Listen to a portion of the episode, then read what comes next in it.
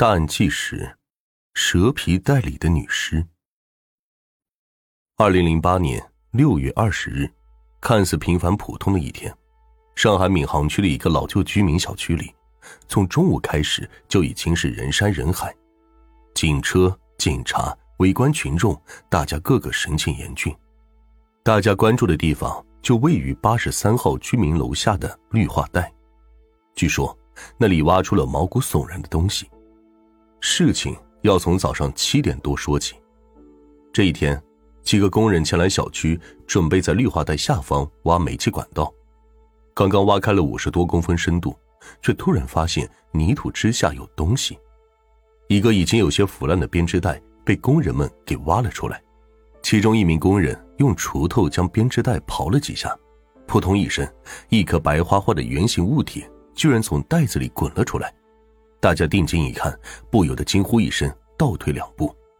编织袋里居然滚出了一颗已经白骨化的骷髅人头。除了人头，已经有些破烂的袋子里还隐约看到一些长长短短的骨头。这一下子，工人们慌了神，赶紧有人打了电话报了警。居民小区里发现了人体白骨，这还了得？消息不胫而走。在警方驱车前往之前，已经有大量附近居民围得里三层外三层，人们个个神情惊恐的低声窃窃私语，场面一度紧张不已。警方在现场拉起了警戒线，并迅速开展了勘查工作。不久之后，又在绿化带不远处的五十公分地下挖出了第二个编织袋，袋子里同样装着一些白骨，看上去和第一个袋子如出一辙。根据法医的现场拼接，一具被人肢解过的完整人体骨骼出现。死者为女性，身高一米六左右，年龄三十五岁左右。由于尸体已经完全白骨化，无法判断出直接死亡原因，推测其死亡时间至少在十五年以上。十五年以上，这个时间推测一出，立刻震惊全场。这处居民小区曾经是上海郊区的一个村庄，后来整体改建成了居民小区，入住的居民数万人，每天从绿化带旁经过的人不计其数，夜晚更是有不少老人孩子在草坪上休息，却从未有人发现过异样。如今想起来，大家个个不寒而栗，原来自己每天都在和一具白骨尸体毗邻而居，这一场景想想都冷汗直冒。如今，所有的人，包括警方，心中都升起一个疑问：死亡的女子到底是谁？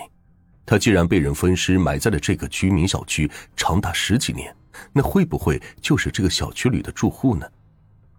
由于小区里的人基本上都是当年村庄的老住户，大家对各家情况很是清楚。警方逐一排查之下，很快便出现了一个情况：有人提供了一条线索。十六年前，村子里一名名叫做陈凤珍的女人无缘无故的失踪了，至今下落不明。当年三十七岁的陈凤珍已经是一个十一岁孩子的妈妈，却在一天晚上外出后突然消失，村子里的人都觉得奇怪，议论纷纷。陈凤珍的年龄、身高、体貌特征与无名白骨极为相似，警方立刻找到了陈家人了解情况。幸好，陈家人如今都还居住在这个小区之内。陈凤珍的丈夫谈起妻子离奇失踪的事情，还耿耿于怀，至今难以平复心情。一九九二年七月二十二日，陈凤珍下班后将孩子托付给一个朋友，自己便出了门。据儿子回忆，妈妈告诉他要和小姐妹出门旅游三天就回来。